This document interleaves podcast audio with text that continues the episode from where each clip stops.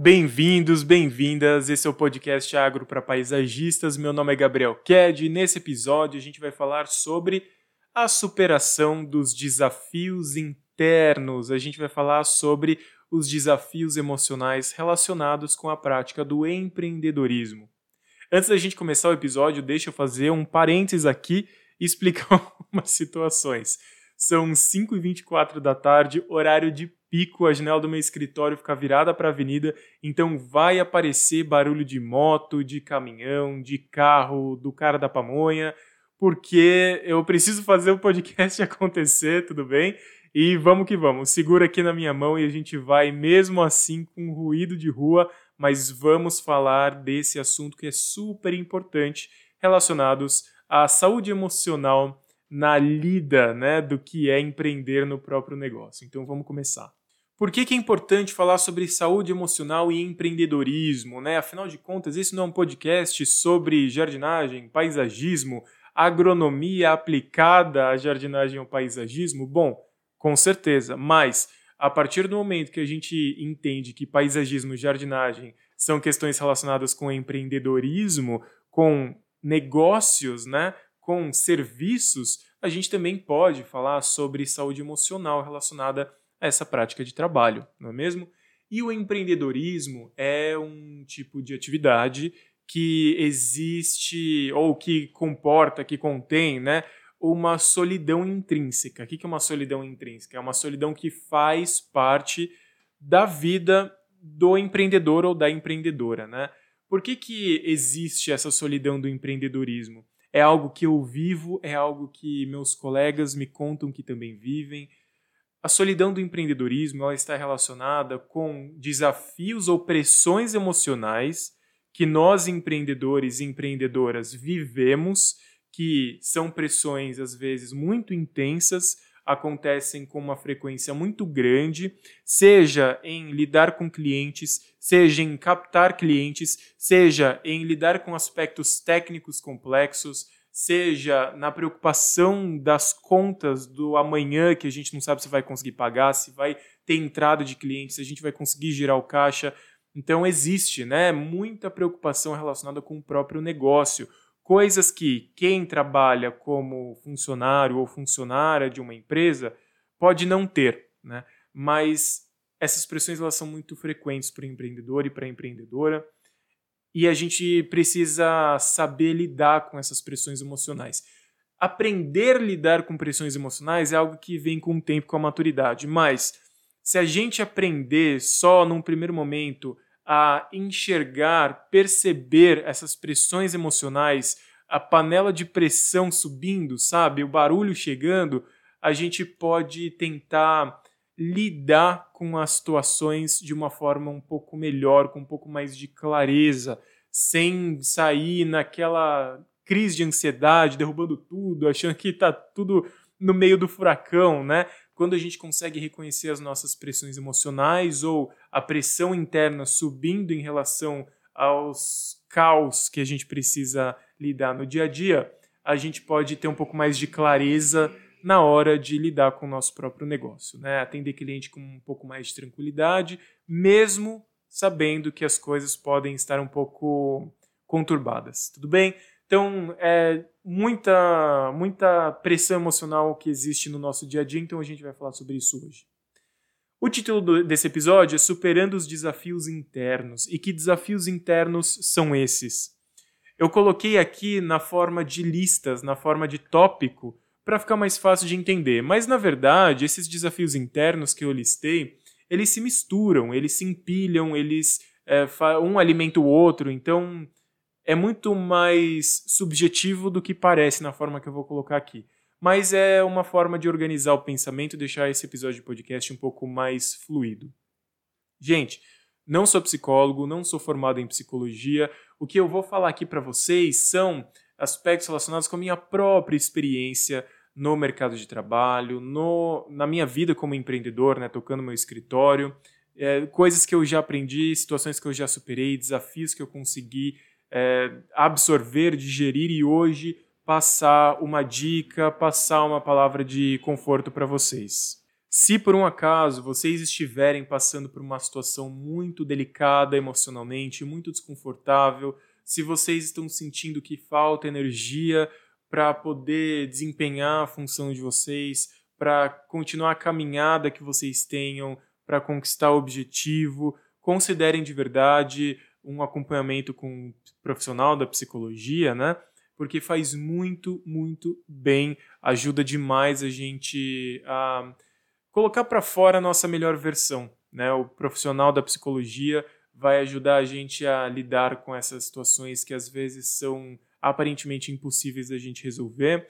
Existem questões, é, situações, né, médicas graves relacionadas à saúde emocional e à saúde mental. Então, se de repente vocês entenderem que precisam de um acompanhamento, de verdade, façam, tá? Façam um acompanhamento com um profissional da, da psicologia que faz muito bem para a saúde, a gente se sente muito melhor, muito mais leve e consegue lidar com as pressões do dia a dia de uma forma um pouco mais tranquila. Começando aqui com o nosso primeiro tópico do, dos desafios internos, né, eu coloquei as crenças limitantes. O que, que são crenças limitantes? São ideias pré-concebidas sobre determinadas situações ou sobre interpretações de nós mesmos. Crenças limitantes são aquelas ideias do tipo: eu não sou bom o bastante para fazer isso, eu nunca vou chegar lá, eu não posso fazer isso ou eu não sou bem-vindo em tal lugar. Essas são crenças limitantes, são ideias pré-concebidas. Porque muitas vezes essas ideias não são decorrentes de experiências vividas, são situações colocadas pelas outras pessoas na nossa cabeça, ou mesmo um reforço interno de uma impressão que a gente tem da realidade que limita a nossa ação, que limita o nosso passo para fora da nossa zona de conforto. É muito difícil a gente reconhecer as crenças limitantes quando a gente não tem esse hábito, e nem sempre uma crença limitante ela vem na forma de pensamento do tipo eu não consigo, eu não posso, eu não chego. Às vezes uma crença limitante ela pode estar na forma de uma sensação. Eu não gosto de tal coisa, eu não me sinto confortável com tal ideia, é, eu tenho medo de tal situação. Às vezes uma crença limitante pode vir disfarçada dessas outras sensações, dessas outras emoções, e não esse pensamento claro e objetivo do tipo eu não vou fazer porque eu não consigo. Muitas vezes a gente tem essa, essa posição, essa, esse conjunto de pensamentos, mas às vezes vem mesmo disfarçado do eu não quero, eu não gosto, eu tenho medo, eu me sinto inseguro. Crenças limitantes são muito comuns, todo mundo, qualquer pessoa no universo tem crenças limitantes. Por quê? Pode ser uma crença limitante em decorrência do histórico familiar ou do círculo social em que a gente cresceu, porque toda família tem seu conjunto de uh, visões de mundo, seu conjunto ético-moral, né, sua postura em relação às, às situações difíceis da vida, né? E toda a família vai passar essas impressões, ideias e pensamentos para as crianças, né? Porque cada família cria a criança que surgiu naquele seio familiar de acordo com sua própria visão, com seus moldes ou do que é certo e errado fazer. A criança vivendo dentro desse círculo vai reforçando dentro de si esse padrão de pensamento, às vezes não é tão relacionado à família, às vezes relacionado a um convívio de amigos, às vezes relacionado a um convívio de escola, enfim. É, e a criança vai crescendo, reforçando, vai crescendo, reforçando esse conjunto de ideias que vão ali, de uma forma ou outra, virando crenças limitantes, fazendo parte do que ela consegue ter de referência para entendimento da própria realidade em que ela vive. Tudo bem? Eu digo isso com base no que eu li, com base nas minhas autoanálises, com base em conversa com um terapeuta, tá? Então, isso é a visão que eu tenho a respeito das crenças limitantes e da origem. Também uma crença limitante, ela pode vir por falta de referencial. Às vezes não é uma um conjunto de ideias que foram impostas pela família, às vezes, uma crença limitante é a falta de você se enxergar numa determinada situação. Vou colocar aqui um exemplo muito muito simples, até grosseiro de ser tão básico, mas acho que ajuda na questão didática da conversa, né? Ajuda a explicar melhor. Por exemplo, a pessoa cresceu é, vendo televisão, vendo filme, e a pessoa sempre sonhou em ser ator ou atriz. Mas a pessoa nunca, nunca teve convivência com ninguém que se tornou ator ou atriz. Por isso, a pessoa enxerga essa profissão com uma distância tão grande da sua própria realidade porque ela não tem referencial. A pessoa nunca se enxergou, a pessoa não tem apoio, né? A pessoa não consegue se ver exercendo essa atividade, né? Então a pessoa acaba enxergando, entendendo e colocando para si que quem trabalha com a indústria cinematográfica, né, fazendo, sei lá, quem é ator ou atriz, acaba vivendo seus privilégios, são pessoas que já têm contato desde cedo com essa, essa indústria e por isso elas já são moldadas para trabalhar com isso, né? Não é verdade. É claro que existem muitas pressões externas é, que interferem na capacidade da gente conseguir chegar onde a gente quer. A gente não depende só da nossa própria vontade. Grande parte das nossas conquistas vem desse combustível interno que é a nossa própria vontade alimentada. Mas existem muitas pressões externas, existem muitas pressões negativas da sociedade, como a questão do racismo estrutural, a questão da homofobia, a questão das pessoas colocarem um milhão de barreiras de preconceitos vários para que pessoas não possam fazer parte de um determinado grupo. Aqui eu estou falando abertamente para deixar claro que eu não estou querendo defender meritocracia. Cuidado que meritocracia é furada, mas além dessas pressões externas, muita coisa que a gente pode fazer para chegar onde a gente quer vem desse combustível interno que é da vontade própria, né? Dessa vontade de chegar. E aí a gente vai tendo que lidar, infelizmente, com essas questões externas, essas questões, esses obstáculos que vão aparecendo no meio do caminho. Agora, é, a gente consegue chegar um pouco mais perto de onde a gente quer estar ou conquistar quando a gente trabalha essas nossas crenças limitantes. Então, seja por histórico familiar, ou de convívio, ou do círculo social, ou por falta de referencial. A gente nunca viu ninguém como nós ocupando aquele espaço que a gente sonha em chegar. Então, é, isso alimenta crenças limitantes e pode ser muito assustador.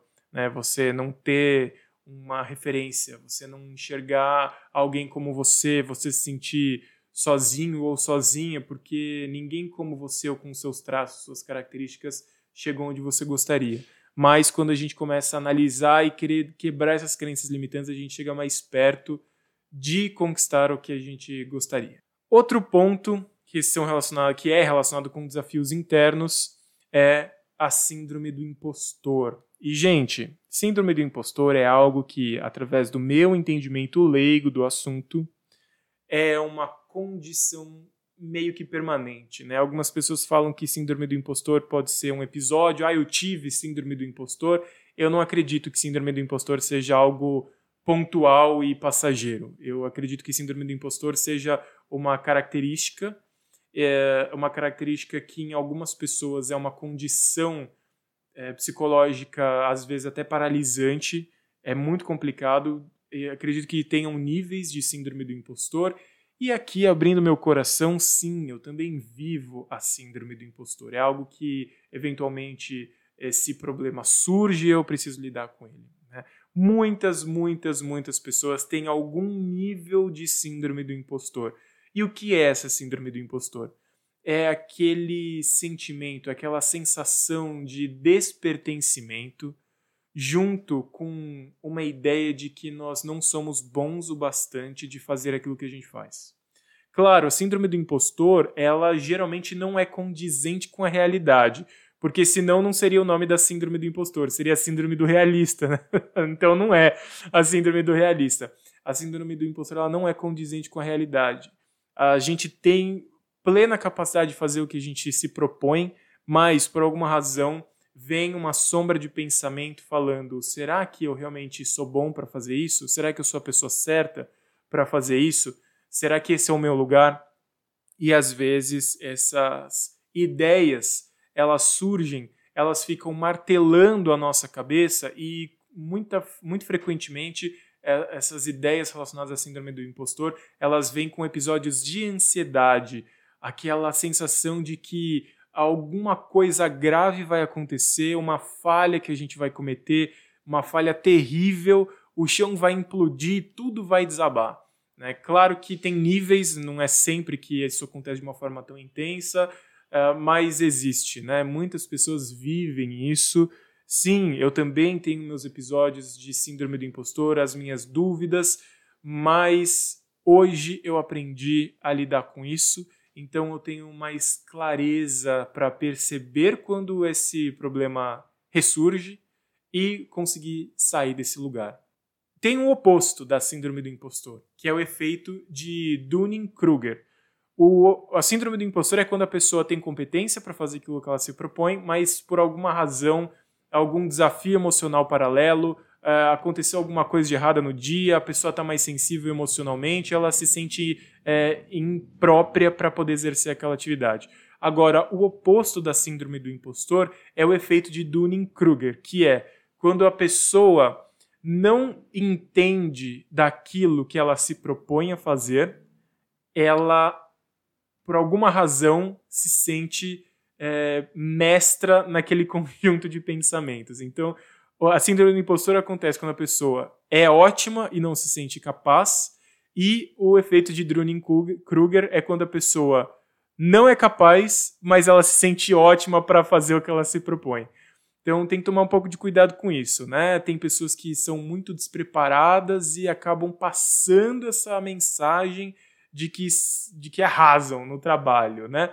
Então é complicado. Mas a síndrome do impostor, a gente começa a resolver isso dentro da nossa própria cabeça quando a gente entende que se você é genuíno na sua preocupação com a qualidade da entrega do trabalho, você não é impostor, você está em processo de crescimento. Então eu vou repetir essa frase.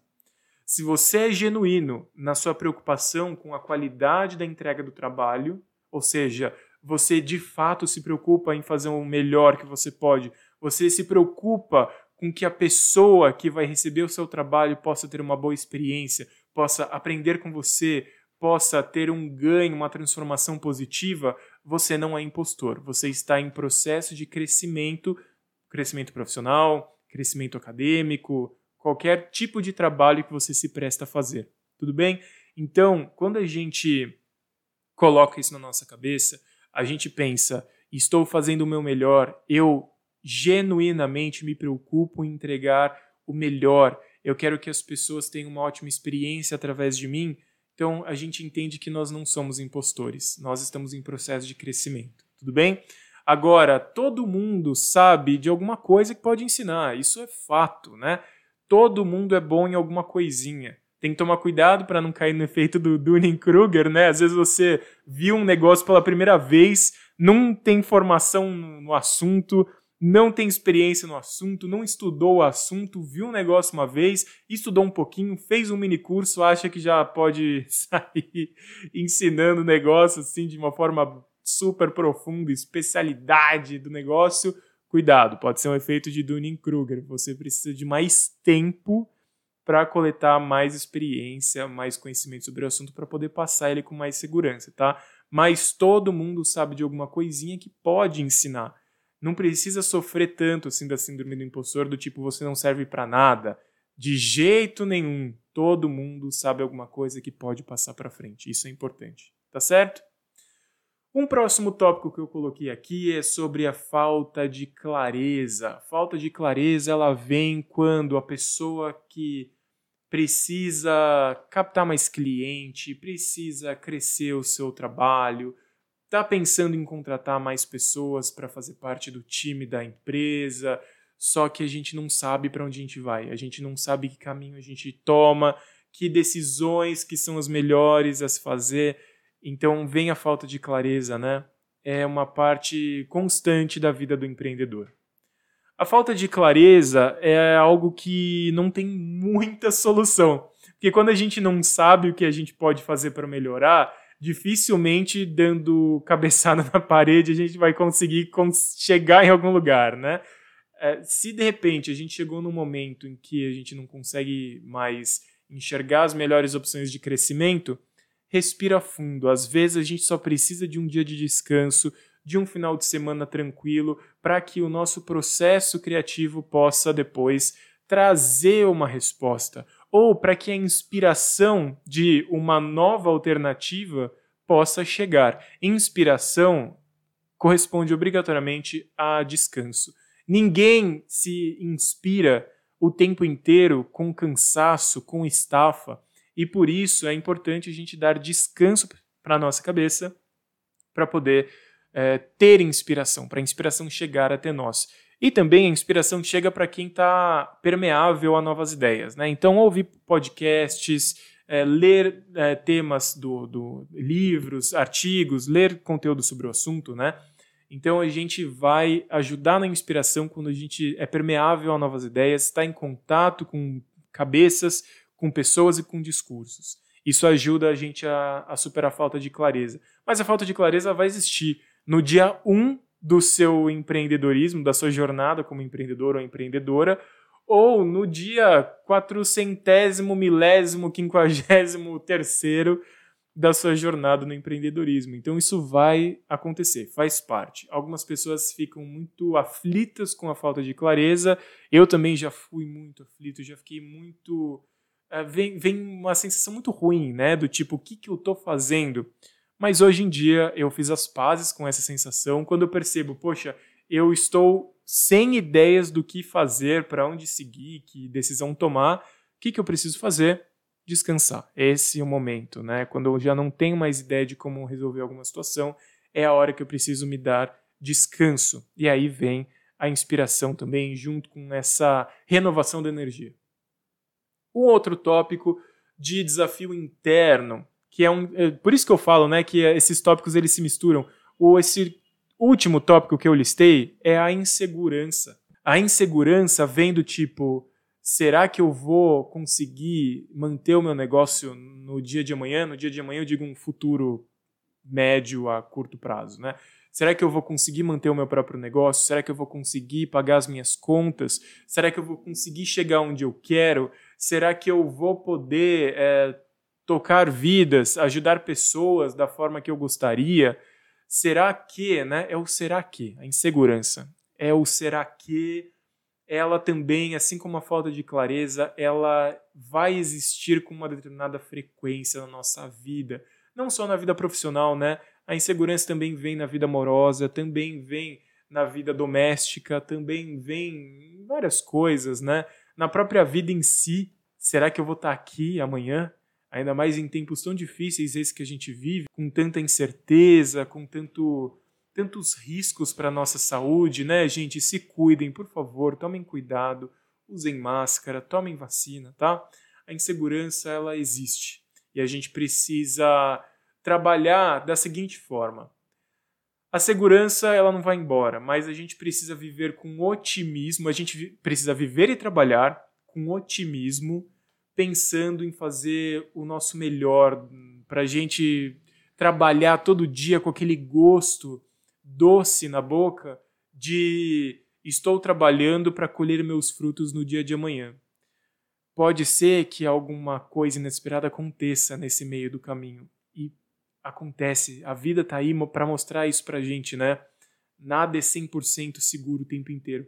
Mas a gente tem que viver trabalhando com otimismo, pensando que o dia de amanhã vai ser maravilhoso, com os pés plantados no realismo, porque não adianta só ser otimista o tempo inteiro e não entender a vida de fato como ela é, as coisas como elas são, o mercado de trabalho como tá, a economia do jeito que tá, tem que ter os pés plantados na realidade. As coisas estão assim acontecendo desse jeito, as projeções são XYZ para o futuro próximo. Né? Essa é a realidade, tem que ter o pé plantado na realidade.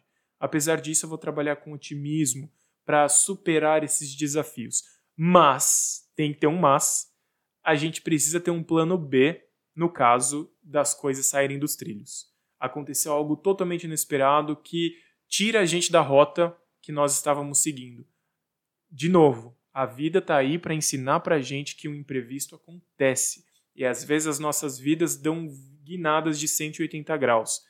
Tem que ter um plano B. Ou se não tem um plano B de fato, como, sei lá, um seguro, um dinheiro no banco, nem todo mundo consegue ter isso, né? Mas pelo menos trabalhar um entendimento interno, uma segurança emocional do tipo: se tudo for diferente do que eu espero, eu estarei presente e estarei firme com as mãos no volante para resolver a situação da melhor forma que eu puder.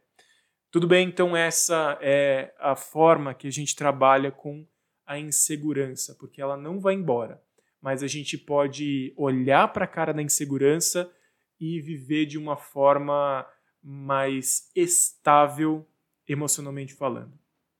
E quais são as soluções? Né? Já, já pincelei algumas soluções aqui dentro desses desafios internos emocionais. Mas agora eu quero passar para vocês aquilo que eu aprendi ao longo da minha jornada de empreendedor. Claro, eu ainda vou aprender muito mais, né? Empreendedor sempre sente que está no seu dia um, né? Sempre sente que está é, começando, independentemente do nível da jornada em que nós estamos mas eu quero passar algumas soluções para vocês a respeito desses desafios para que vocês possam sair transformados também dessa experiência de podcast, desse episódio aqui. Bom, primeira solução: temos que viver um dia de cada vez. Respira fundo. Eu sei que muitas pessoas podem estar passando por situações muito incertas. O trabalho está difícil, os clientes não estão chegando, as contas não param de vir. Nossa, como que a gente vive nessa instabilidade tão grande, né? Um dia de cada vez. Quando as projeções não são necessariamente positivas para o futuro próximo, um dia de cada vez, pequenas, celebre pequenas vitórias, é, torne os dias especiais da forma que você consegue, ligando para uma pessoa que você gosta, assistindo um filme ou reassistindo um filme que para você é muito legal, muito divertido. Então, vive um dia de cada vez, faça alguma coisa que torne o seu, seu dia especial. Isso ajuda a gente a segurar um pouco a barra quando a situação não é muito, muito agradável. Outra solução é anotar as ideias e objetivos. Essa solução é mais voltada para falta de clareza e insegurança. Quando a gente não sabe muito bem o que a gente faz, é hora de puxar o famoso papel e o lápis e anotar as ideias e os objetivos. Gente, se eu falar para vocês quantas vezes eu já fiz isso, eu tenho um arquivinho. Eu tenho um arquivinho dos meus uh, rabiscos, dos meus rascunhos, e eu posso olhar para trás e perceber, nossa, como eu evolui, como eu cresci, como eu avancei, Várias inseguranças, incertezas, faltas de clareza que eu tinha no passado hoje estão resolvidas. Então, tem um tipo né, de exercício que chama análise SWOT ou análise fofa, que é uma análise de, de, de realidade. Né? Entra depois na internet, vai lá no Google e coloca como fazer análise SWOT, como fazer análise fofa. Análise SWOT é S-W-O-T, que é a sigla em inglês a sigla em português é FOFA, de é, força, oportunidade, fraquezas e ameaças. Então, entra depois no Google, vê lá no YouTube como fazer a análise FOFA. Isso ajuda muito. Eu usei essa ferramenta demais e é uma ferramenta não só para análise empresarial, porque ela foi feita mais no âmbito administrativo, mas ela também serve para análises pessoais. Então, nossa, para mim ajuda demais. Eu tenho meu arquivinho lá, que eventualmente eu pego para rever e enxergo como já cresci na minha jornada. Outra coisa é criar planos. Crie planos. A, B, C, D, E, conjunto de etapas. O que, que você vai fazer depois de chegar lá? O que, que você vai precisar depois de conquistar aquilo? Para chegar em tal lugar, o que, que você precisa fazer antes? Crie planos. Também no velho papel e caneta. Crie planos, porque isso ajuda a ter clareza dos próximos passos que você precisa tomar para continuar na sua caminhada profissional. Se você, de repente, tem uma certa insegurança a respeito da sua área de especialidade, você sente que pode aprofundar mais o seu entendimento nas coisas, seu conhecimento, estude, busque cursos, busque formações complementares. Se você sente que, de repente, você vai se beneficiar bastante de algum conteúdo, de alguma informação, vá e estude.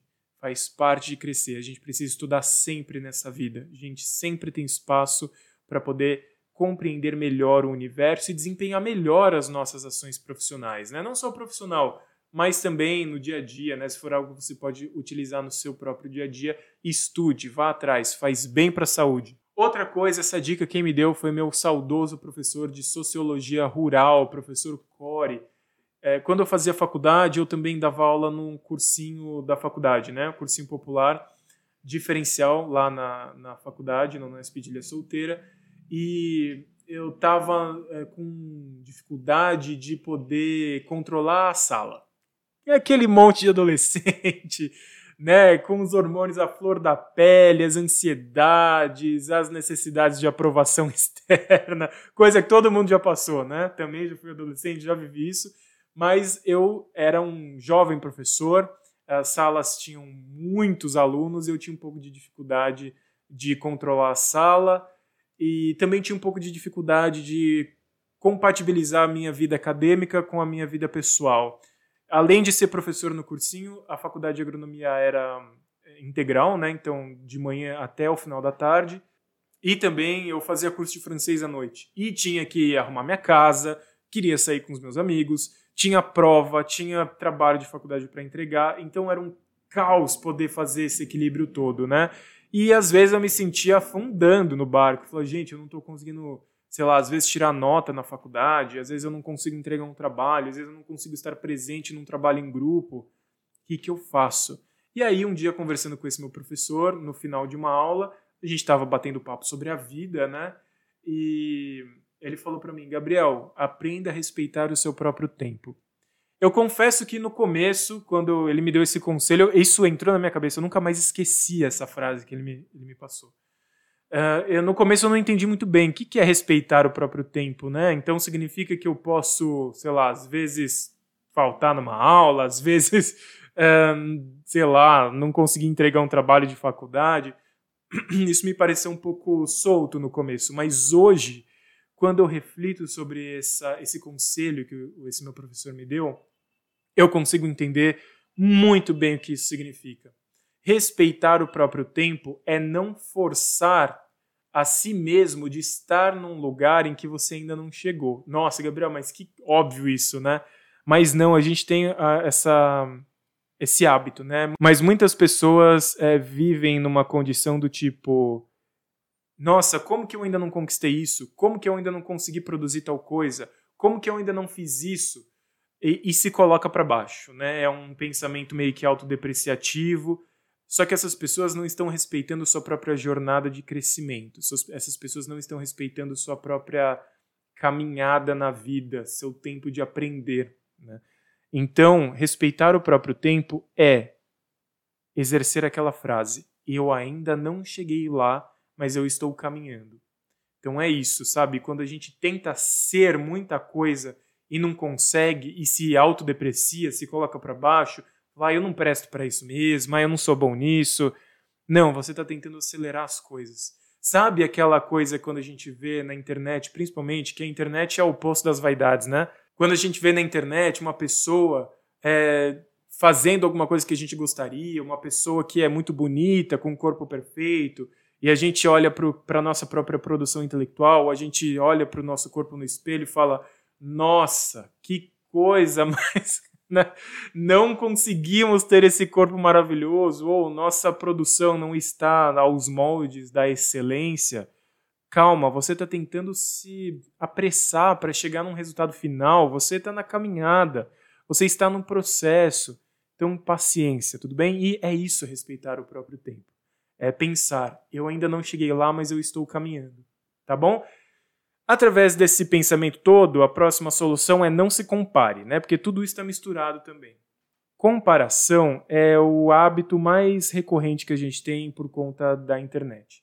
A gente sempre compara o nosso background, né, o nosso por trás da cortina, com o palco dos outros. Às vezes as pessoas aparentam ser maravilhosas, ter conquistado coisas maravilhosas, mas elas estão passando por, às vezes, dificuldades horríveis internamente. E a gente não para para ver isso, porque as pessoas não mostram. Então, não se compare. É muito comum a gente rodar pelo feed do Instagram, é muito comum a gente rodar pelo TikTok, pelo YouTube, pelo Pinterest e se comparar com os outros. Nós não podemos fazer isso. Quando você se pega se comparando com outro, você está desprezando a sua própria caminhada, aplaudindo a conquista do outro e desfazendo seus próprios méritos. Olha que pesado isso, né?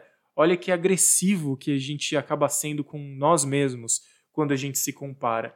Então, se de repente você se pega é, se comparando, você, você percebe que tem aquele pensamento: poxa, olha o que essa pessoa conquistou e eu ainda não consegui fazer isso. Saia desse lugar.